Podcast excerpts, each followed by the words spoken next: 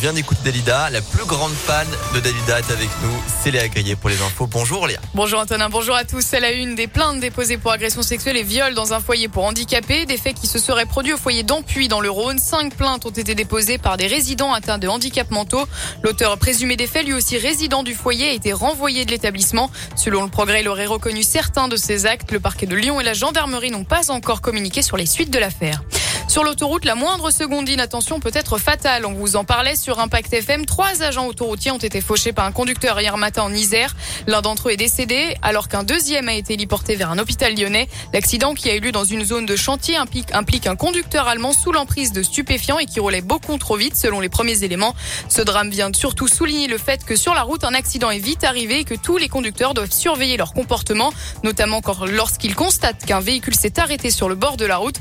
Pascal Bruno est le commandant adjoint de la CRS autoroutière Rhône-Auvergne-Rhône-Alpes.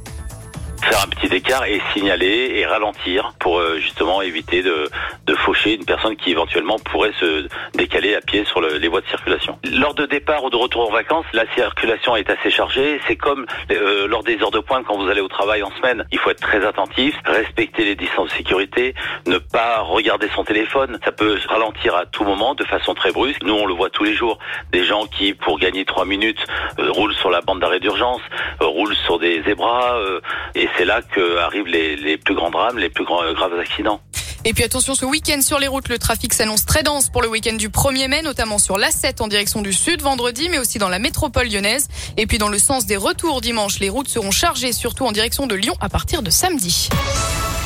Cette coupure Internet hier à Lyon, des câbles ont été sectionnés intentionnellement, privant de nombreux Lyonnais d'Internet. Ces câbles ont été coupés près de Paris, mais l'incident a tout de même impacté une partie de l'Est lyonnais. Il s'agit du troisième acte de ce genre en peu de temps en France. Lundi déjà, les habitants du troisième et du septième arrondissement ainsi que des quartiers de Villeurbanne avaient été privés de fibres. Cette fois-ci, la cause était accidentelle. Une pelleteuse a sectionné des câbles sur un chantier.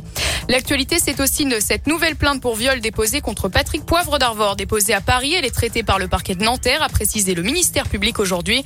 Cette plainte a été déposée un peu avant la diffusion ce soir sur France 2 de l'émission Complément d'enquête dans laquelle plusieurs femmes accablent l'ancien animateur relatant des faits de violence sexuelle.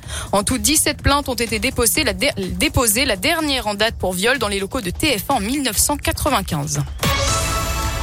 Un mot de sport pour terminer du foot en Ligue des Champions, seconde demi-finale aller entre Liverpool et Villarreal, score final 2-0 pour les Anglais. Le match retour, ce sera le 3 mai prochain. Et puis en basket, l'Asvel féminin a été battu à Bourges pour le match retour, score de 74 à 63. Les joueuses de Villeurbanne ne termineront que troisième de la saison régulière.